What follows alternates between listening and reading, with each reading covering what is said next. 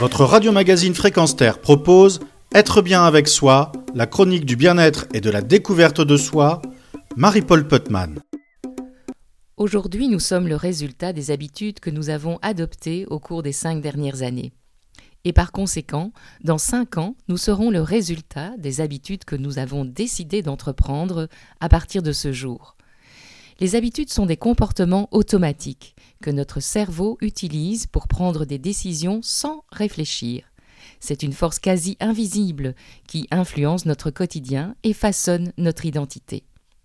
Bonne nouvelle, rompre le cercle des mauvaises habitudes est possible.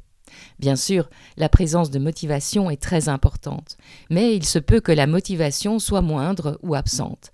Alors, l'habitude peut prendre adéquatement le relais. Et dans ce monde qui change à la vitesse de la lumière, il devient prioritaire de pouvoir travailler sur soi rapidement et efficacement. Luca Mazzucchelli est psychologue, psychothérapeute et entrepreneur. Avec sa méthode 1%, parue aux éditions Albin Michel, l'auteur propose d'exploiter le potentiel de nos très nombreuses habitudes. Et ainsi, il nous invite à transformer notre vie de demain. L'objectif est de faire un état des lieux, prendre conscience de l'ensemble de nos habitudes, en sachant qu'environ 40% de nos actions quotidiennes sont le fruit d'habitudes automatiques et non de décisions conscientes.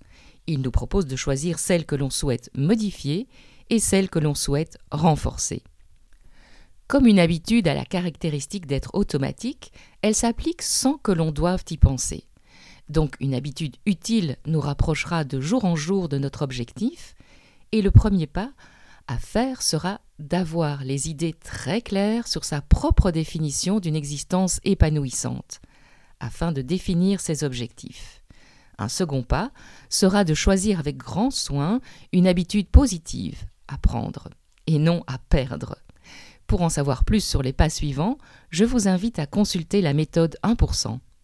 L'ouvrage est absolument passionnant, largement illustré par des cas concrets, et il nous donne l'envie de démarrer tout de suite.